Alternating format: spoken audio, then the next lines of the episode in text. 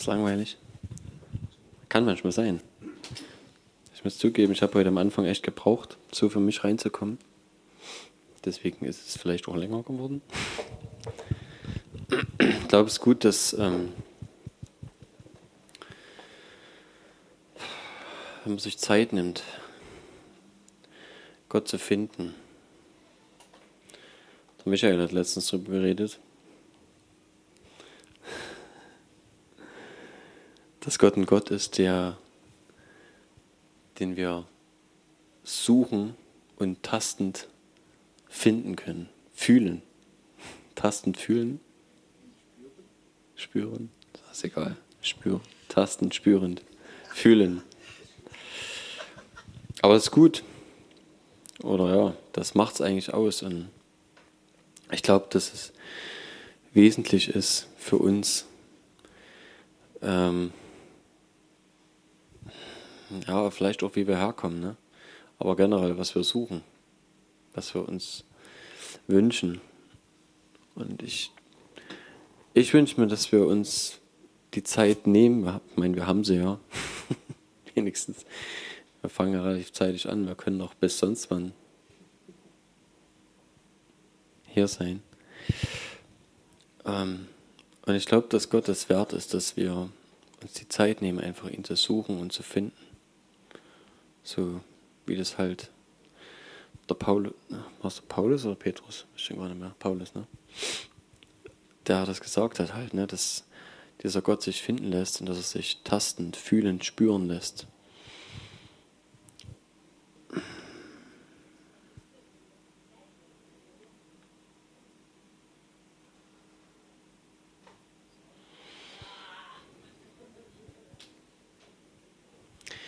Ich wollte etwas über Nachrichten erzählen.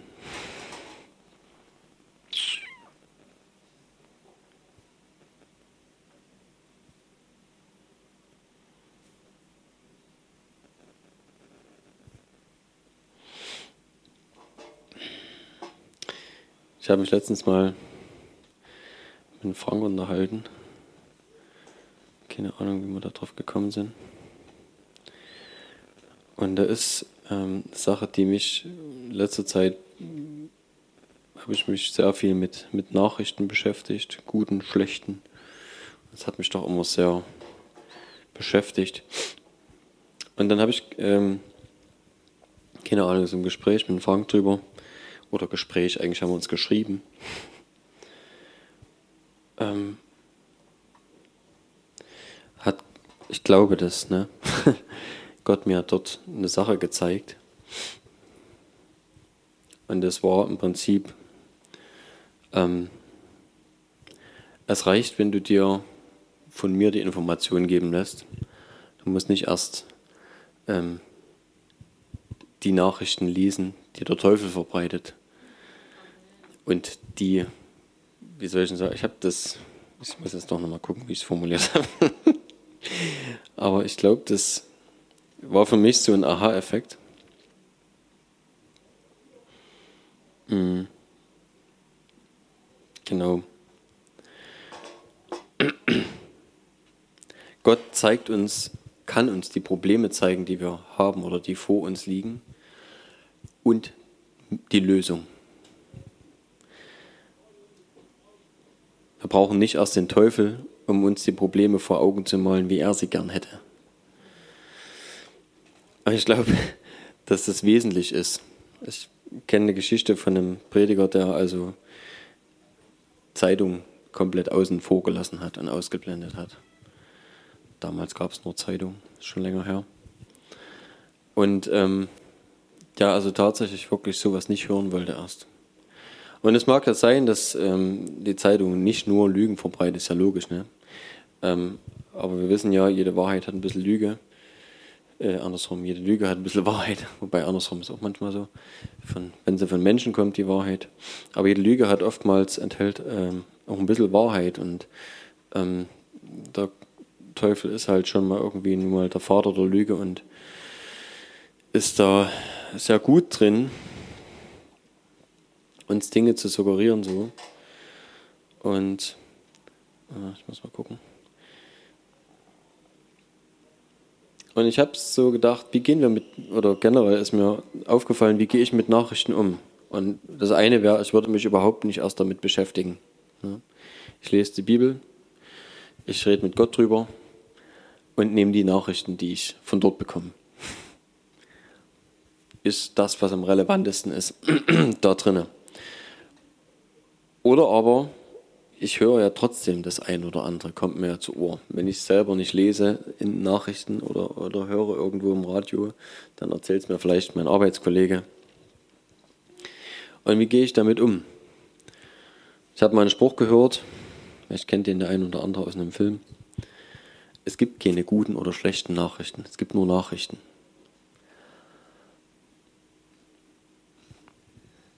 Kann man sehen, wie man will.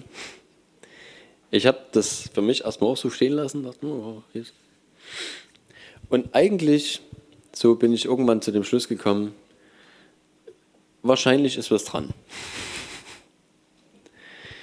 Weil was macht eine Nachricht zu einer schlechten Nachricht? Was macht eine Nachricht zu einer guten Nachricht? Im Endeffekt hat es was mit uns zu tun. Wenn du straff mit Herrn unterwegs bist und Krankenheilungen passieren noch und nöcher, dann ist jeder Kranke, der da entgegenkommt, eine gute Nachricht. Oder jeder, der krank wird. Ja. Wenn du weißt, dass derjenige, der gestorben ist, beim Vater ist, dann ist es eine gute Nachricht, wenn er dort ist. Es gab Zeiten, da haben Leute gejubelt, dass sie zum Vater gehen durften oder ihre Angehörigen. Ist immer eine Betrachtungsweise und ich sage nicht, dass es leicht ist. Gerade das ist ein schwieriges Thema, weil Trauer, uns fehlt möglicherweise der Mensch, wenn er geht. Und ähm, na, wir wissen, dass äh, das sind unsere Gefühle, wie wir dann damit umgehen und so weiter. Das ist nicht unbedingt leicht. Aber generell, egal welches Problem oder egal welche Sache auf uns einprasselt oder welche Nachrichten wir hören, was das für eine Nachricht ist, ob die für uns gut oder schlecht ist, liegt im Auge des Betrachters oder im Ohr. Wie wir damit umgehen. Und ich glaube, dass wir mehr eine Sicht bekommen müssen ähm, Gottes. Ich kann mir schlecht vorstellen, dass Gott von schlechten, in Anführungszeichen schlechten Nachrichten überwältigt wird und dann schlechte Laune hat oder verzweifelt ist. Ja, so. Sondern wenn Gott kennt die Nachrichten ohnehin schon, aber Gott ähm, hat eine Lösung dafür.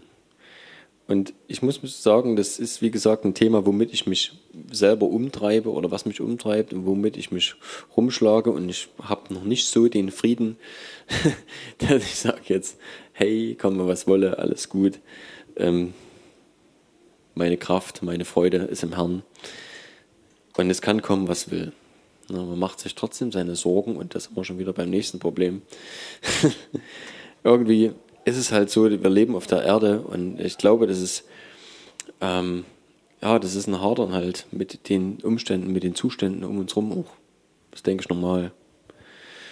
Und ich glaube, dass es wichtig ist, dass wir eine Sicht auf, auf Gottes Wort oder auf, auf Gottes Handeln, auf Gottes Willen bekommen, ähm, wie er Dinge sieht weil es auch unser, unsere Sichtweise verändert. Und ähm, jetzt ist die Frage, welche Geschichte nehme ich mal her?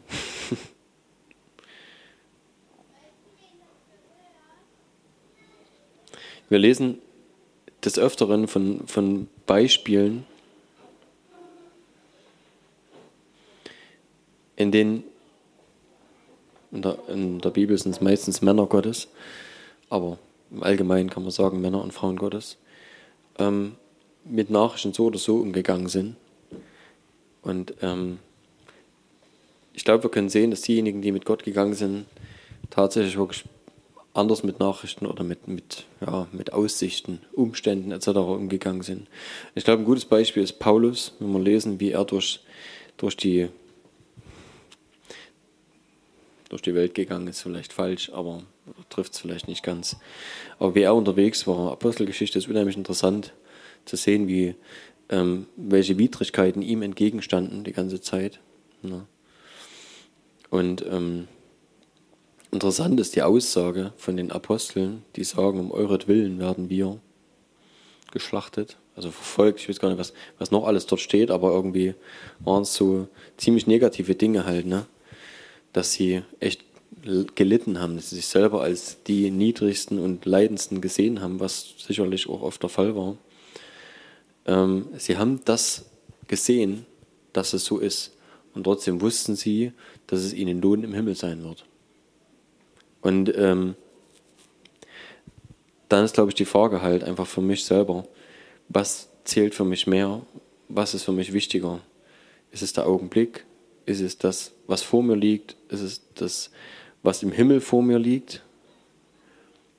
Und ich glaube, dass, dass Gott für hier und jetzt einen Plan für uns hat und für hier und jetzt eine Lösung, wie wir mit Dingen umgehen können. Ähm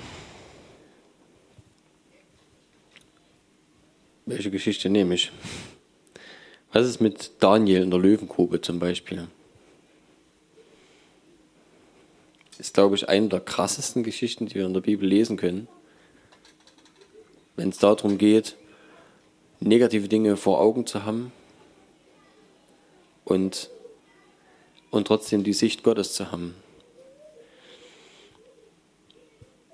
Ich glaube, ich suche die mal raus, der gefällt mir. David, Daniel sagt nämlich was ganz Interessantes dort. Mm, mm, mm, so, wo steht denn die?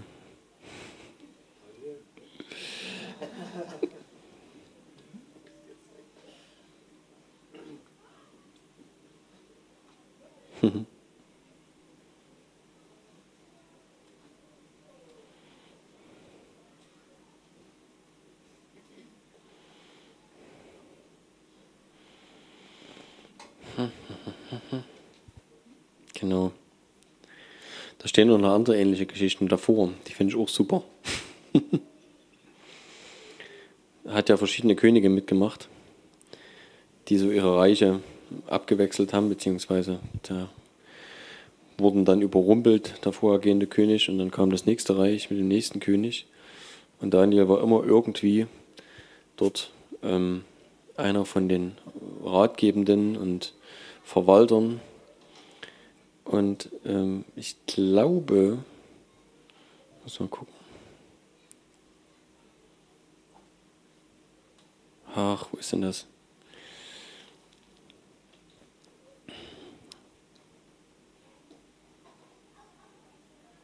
So, Moment. genau. Also, die haben nur, was, ich lese es doch lieber vor. Sämtliche Minister des Königreichs, die Vorsteher und Satrapen, die Räte. Bitte? Wo steht's? Ja, ja, Daniel 6. okay. Daniel 6. Ähm, dort steht die Geschichte mit der Löwengrube. Es gab vorher schon interessante. Also, nun, o König, erlasse das Gebot im Kapitel äh, Vers 9. Nun, o König, erlasse das Gebot und unterschreibe das Edikt, das nicht abgeändert werden darf nach dem Gesetz der Meder und Perser, welches unwiderruflich ist. Daraufhin unterschrieb der König das Ge Gebot, Verbot. Und zwar war das, und das steht vorher, ähm, jeder, der innerhalb von 30 Tagen irgendeine Bitte an irgendeinen Gott oder Menschen richtet, außer an den König allein, der soll in die Löwengrube geworfen werden. Das war nur ein, ein, ein Winkelzug, oder wie das heißt, ähm, derjenigen, ah, da. Ah, jetzt doch. Und zwar ähm, im Vers 8 steht es. Dort sind also die Minister gekommen und es ging nur darum, weil sie neidisch waren und weil sie ihn gehasst haben, den Daniel, haben sie versucht, ähm, ihn zu töten. Verrückt. Also es war einfach nur ihr Ansinnen, Daniel zu töten. Und ähm, das sind echt schlechte Nachrichten gewesen. Daniel hatte ähm, vor, äh, äh, vorher immer schon aus dem Fenster gebetet. Offenes Fenster und gebetet. Das war sein Gottesdienst, seine, seine Art, mit Gott umzugehen. Er war ja in einem Land, wo dieser Gott überhaupt nicht bekannt war. Und er hat sich hingekniet äh, vor sein Fenster, eigentlich glaube in Richtung Jerusalem, denke ich. Ähm, und hat gebetet. Und das haben die gesehen und gewusst, ähm, die neidischen Minister des Königreichs da. Und sie wollten ihn, ja, eigentlich wollten sie ihn umbringen. Klar. Sonst hätten sie die Strafe sich nicht ausgedacht. Also es sollte jeder, der äh, etwas anderes erbittet oder zu irgendjemandem anderen bittet, ähm, sollte in die Löwengrube geworfen werden. Vers 11 ist, was das angeht, dahingehend natürlich der Hammer. Da steht, als nun Daniel erfuhr, dass das Edikt unterschrieben war, ging er hinauf in sein Haus, wo er in seinem Obergemach offene Fenster nach Jerusalem hin hatte, genau. Und er fiel dreimal am Tag auf die Knie nieder und betete und dankte vor seinem Gott, ganz wie, es, wie er es zuvor immer getan hatte.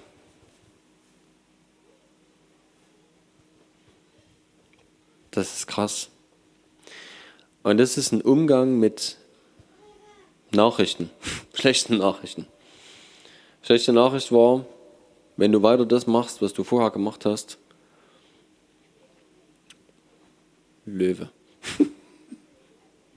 Dann wirst du essen. Und ähm, es ist ihm egal gewesen. Er hat das weitergemacht. Und ich weiß nicht, es gibt wahrscheinlich nicht so sehr viele Geschichten, die das so plastisch darstellen wie diese Geschichte, wie egal ihm das gewesen ist und er gesagt hat, ich bleibe meinem Gott treu, das ist mein Ding und ich knick hier nicht ein. Ist mir egal, was andere Leute sagen, ist mir egal, was mir droht. Er wusste sicherlich, worauf das Ganze abzielt. Ne? Und ich habe keine Ahnung, entweder war er vielleicht auch der, des Lebens in diesem Regime da äh, überdrüssig, vielleicht war es ihm egal, ich weiß es nicht. Aber er musste damit rechnen. Hm? Und er ist also dahin gegangen, wie, wie immer, und hat also weiter äh, gebetet. Wie immer. Da stürmten jene Männer herein, Vers 12, äh, und fanden Daniel bittend und flehend vor seinem Gott. Sogleich erschienen sie vor dem König und brachten das königliche Verbot zur Sprache und haben nur ihm das alles vorgetragen und ähm, haben dem König erzählt, also dass sie David erwischt haben und sie haben darauf gedrängt, dass der König auch keine Ausnahme macht. Ne? Eigentlich hat, ist ihm das nicht, also David, äh, Daniel, Entschuldigung, Daniel, ist ihm lieb gewesen und er hätte das am liebsten nicht gemacht. Der König war tatsächlich sehr betrübt deswegen, dass ähm, er der Daniel umbringen musste und das war ja ein klares Todesurteil. Also die haben jetzt die Löwen nicht regelmäßig gefüttert, es sei denn, es gab gerade Aufständische oder irgendwelche ne, Zuwiderhandler wie eben Daniel in dem Moment dann, die sollten ja dann auch zubeißen. Ähm, und das ist interessant, er sagt der König ähm, im Vers 17, da befahl der König, dass man Daniel herbringe und in die Löwengrube werfe und sprach zu Daniel, dein Gott, dem du ohne Unterlass dienst, der rettet dich. Stark, auch von dem König, ne? ist verrückt. Und wir wissen, äh, wie das Ganze ausgegangen ist. Ähm, eine interessante Geschichte trotz allem noch. Dann zog sich der König in seinen Palast zurück und er verbrachte die Nacht fastend und ließ keine Frauen zu sich führen in der, äh, und der Schlaf floh von ihm. Er ist also die ganze Nacht wach geblieben und hat nichts gegessen. Vielleicht hat er gebetet, möglicherweise, ne, zu dem Gott, den er ja selber nicht kannte. Aber er wusste, irgendwas muss passieren. Und ich finde es interessant, auch er hat, trotz das, das ist echt verrückt, er hat Daniel nicht gleich abgeschrieben. Man muss sich das mal vorstellen. Der König hat, der kannte ja das, die Geschichte mit den, mit den Löwen. Das war ja jetzt wahrscheinlich nichts Neues für den König. Die haben Daniel dort reingeschmissen und er hat die Nacht über nichts gegessen hat nicht geschlafen, hat auch keine Frauen bei sich gehabt und hat, war, ich denke, fix und fertig und hat gehofft. Weil interessanterweise sehen wir dann früh morgens, ähm, ähm, ähm, da steht, beim Anbruch der Morgenröte, Vers 20, stand der König auf und begab sich rasch zur Löwengrube. Da wollte gucken, was passiert ist. Jeder normale Mensch in Anführungszeichen hätte gesagt, ja, logisch, ne, das Ergebnis ist bekannt. Schon vorher. Die Löwen machen, was sie machen und äh, ist gut. Und das Verrückte ist, auch der König wusste, der Kerl, dem alles egal ist, der betet, obwohl er genau weiß, dass er dafür hingerichtet wird. Da muss was dran sein. Irgendwas ist mit dem Kerl anders. Und ich glaube, dass es den Unterschied macht gegenüber anderen, gegenüber der Welt vor allem, wenn du anders bist. Wenn wir uns so verhalten, als ob Gott wirklich existieren würde. Das ist verrückt, ne? Und der König rennt hin zu der Grube und rechnet tatsächlich damit, dass Daniel eventuell nicht gefressen wurde. Das ist verrückt. Und als er sich der Grube näherte, rief Daniel mit angstvoller, äh, was ruf er, nicht Daniel nicht, Daniel hatte keine Angst, ähm, rief er Daniel mit angstvoller Stimme. Der König begann und sprach zu Daniel, Daniel, du Knecht des lebendigen Gottes, hat dein Gott, dem du ohne Unterlass dienst, dich von den Löwen retten können? Hm. Da sprach Daniel zu dem König, O König, mögest du ewig leben.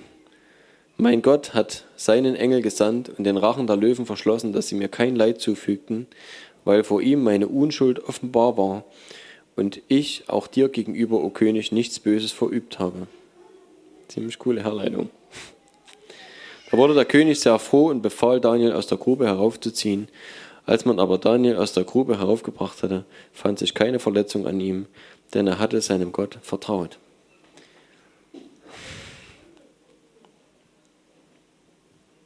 Die Löwen waren im Übrigen hungrig, also das lag jetzt nicht an den Löwen. Ähm, die Männer, die ihm da ein Bein stellen wollten, also vielmehr ihn töten wollten, die wurden dann hergerufen und wurden in die Grube, äh, in die Grube geschmissen und ähm, die haben nicht überlebt. Das war dann die Strafe. Der König hat dann äh, im Übrigen noch den Befehl erlassen, dass alle diesen lebendigen Gott anbeten sollen. Und eine ganze Nation wurde dazu verdonnert, den wahren Gott anzubeten. Was für eine Geschichte. Das ist verrückt. Und eigentlich ging es nur damit los, mit einer echt miesen Nachricht und dem richtigen Umgang damit. Was wäre gewesen, wenn Daniel gesagt hätte, oh, jetzt wird's schlecht. Jetzt muss ich mich verstecken. Ich kann vielleicht beten, aber nur unterm Bett und bei geschlossenem Fenster. Dann geht's, aber auch nicht zu lang, sonst fällt es auf, ne, dass ich hier vielleicht äh, bete. Wäre irgendwas passiert? Vermutlich nicht. Und ich glaube, das ist das Verrückte. Ähm, wir können ja nicht so weit gucken. Ich glaube, dass Gott vorher wusste, dass hier eine ganze Nation, ich will jetzt nicht sagen gerettet wurde, das ist in dem Fall vielleicht nicht der Fall, aber dass eine ganze Nation von dem lebendigen Gott gehört hat. Und zwar durch den König, der verordnet hat, dass ähm, alle diesen lebendigen Gott anbeten sollen. Ich glaube, dass, dass wir, uns, wir uns nie ausdenken können, was passiert, wenn wir sehen oder wenn wir Gottes Sicht bekommen und wenn wir handeln, wie Gott es sieht, wie Gott Dinge sieht. Und das Interessante ist, dass das Daniel, äh, äh das Buch Daniel, das hat gar nicht so viele Kapitel. Ähm, dass es voll davon ist, von solchen Geschichten. Äh, äh, äh, äh. genau. Und, und eine Stelle, warum, wie das überhaupt kam mit den Nachrichten, ne, das war auch so ein Satz, wo, was mir eingefallen ist an der Stelle, wo ich glaube, dass Gott mich nochmal drauf hingestupst hat. Ähm, das ist auch im Daniel nachzulesen. Nebukadnezar hatte mal einen Traum gehabt. Und ähm, wollte gern die Deutung haben.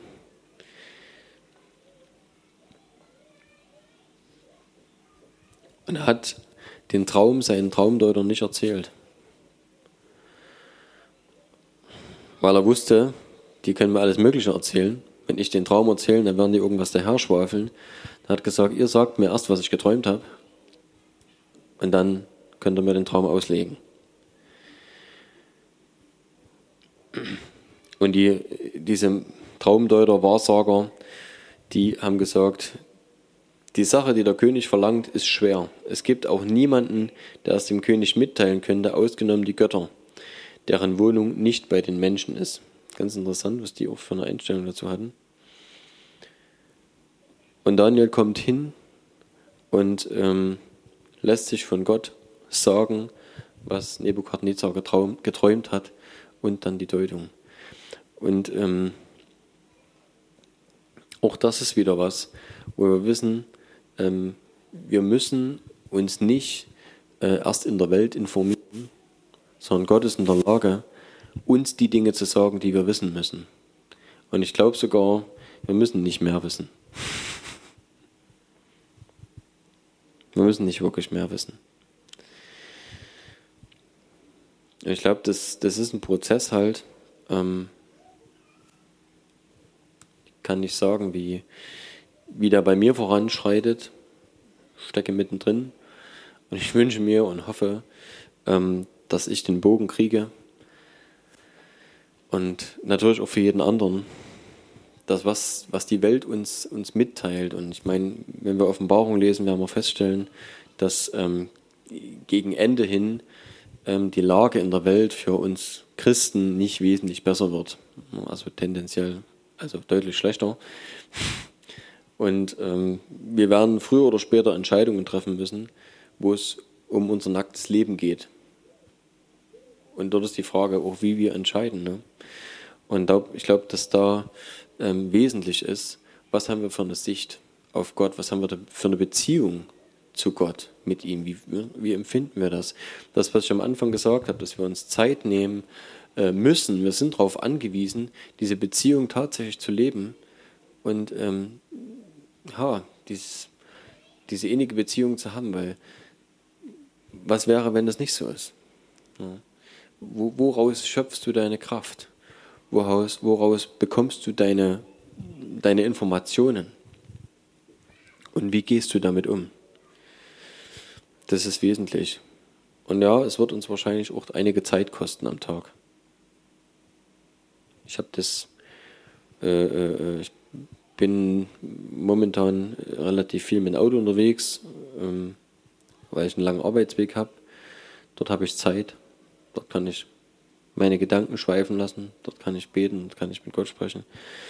Ähm, wer das nicht kann, oder ich meine, man kann sich natürlich auch äh, früh und abends äh, oder wann auch immer tagsüber Zeit nehmen oder sich in der Pause zurückziehen äh, auf Arbeit oder keine Ahnung, wie euer Alltag so aussieht. Aber ich glaube, dass es ohne das nicht geht. Weil ich habe auch gemerkt, dass ähm, ja auch tagsüber, über den Tag verteilt, immer mal wieder irgendwas kommt, wo du dich mit Gott einfach austauschen musst. Und ohne das äh, sind wir aufgeschmissen. Wir brauchen einfach die dauerhafte Verbindung. Und ansonsten ja, werden unsere Entscheidungen wahrscheinlich auch schwierig ausfallen. Vater, ich danke dir, dass du, dass du einen Plan hast, Herr. Dass deine Gedanken höher sind als unsere. Dass du viel, viel weiter siehst als wir und dass du weißt, wo du, was du tun kannst, Herr. Du, du hast einen ganz anderen Blick, Herr. Du weißt, was du tun kannst. Deine Möglichkeiten, Herr, sind für uns oftmals überhaupt nicht nachvollziehbar. Und Vater, ich wünsche mir, dass du, dass du in unser Herz hineinlegst, dass wir uns danach sehnen, deinen Willen zu erkennen, Herr. Deinen Willen in jeder kleinen Situation zu erkennen. Und ähm, ich bitte dich, Herr, dass du uns, dass du uns eine Sicht gibst, Herr, dass wir erkennen und sehen, wo du hin willst mit einer Situation. Und, und was du daraus machen kannst, ja. Und das, auch wenn es schlechte Nachrichten, äh, Nachrichten, schlechte Neuigkeiten oder Dinge sind, die uns umgeben, die einfach mies sind, Herr, dass du das, das umdrehst für uns, dass wir einfach die Potenziale in jedem Problem sehen, Herr. Dass wir sehen, da wo Schwierigkeiten sind, Herr, da gibt es wieder eine neue Gelegenheit, dass du Wunder tun kannst, Herr. Dass du dich offenbaren kannst, dass dein Name groß gemacht werden kann. Herr, ich wünsche mir das, dass wir das sehen können, dass ich das sehen kann und dass meine, mein Umgang mit Situationen einfach anders wird, Herr. Und Herr, ich will einfach auch Buße tun und, und dich bitten, dass du mir vergibst, Herr, wo ich einfach mich aufgeregt habe, wo ich mit anderen Leuten, ähm, ähm, ähm, ja, wo ich negative Dinge habe hochleben lassen und, und dich einfach damit viel kleiner gemacht habe, Herr. Ja, ich weiß, dass du, dass für dich keine Situation äh, problematisch ist, Herr. Dass für dich einfach keine Probleme gibt, Herr. Vater, ich danke dir, Herr, dafür, dass du uns dass du uns füllst, Herr, mit deinem Geist. Danke, Heiliger Geist, dass du uns leidest, dass du uns ähm, offenbarst, was, was du tun willst, was an Möglichkeiten da ist, Heiliger Geist. Herr, sprich zu unserem Herz und, und, und sprich zu unserem Geist, Herr. Lass uns sehen und verstehen, was, was deine Pläne sind, Herr, mit uns, mit jedem Einzelnen von uns. Herr, so dass wir wirklich, so wie Paulus halt auch sagen können, als, als er die Prophetie bekommen hat, dass er nach Jerusalem, wenn er nach Jerusalem geht, dass er gebunden wird, dass er gefangen genommen wird, dass er sagt, ist okay. So soll es sein. Weil er deinen Plan hatte, weil er deinen Plan wusste, Herr. Und wusste, dass er als Gefangener weitergehen wird. Und dass es seine Gelegenheit wird oder sein Weg sein wird, das Evangelium zu den Heiden zu bringen, Herr. Danke für deine Möglichkeiten, für deine für deine Wunder, Herr. Ich bitte dich, Herr, dass, du, dass wir Zeichen und Wunder sehen dürfen, Herr. Wenn wir uns nach dir ausrichten, Herr, wenn wir mit dir gehen, wenn wir danach suchen, Herr, dass du deinen Willen tust, Herr, und dein, deine Herrlichkeit offenbarst, Herr. Und dass dein Name groß gemacht wird, Herr. Danke, Herr. Danke, dass du ein guter, guter Vater bist, Herr. Dass du deine Kinder liebst, dass du dich um, um, um uns sorgst, Herr. Dass du sagst, macht euch keine Gedanken um morgen, und dass du sagst, dass wir versorgt werden von dir, Herr. Vielen Dank dafür, Papa. Danke, Jesus, danke, Heiliger Geist, Herr. Für diese Beziehung, die wir zu dir haben dürfen, Herr. Danke, Vater.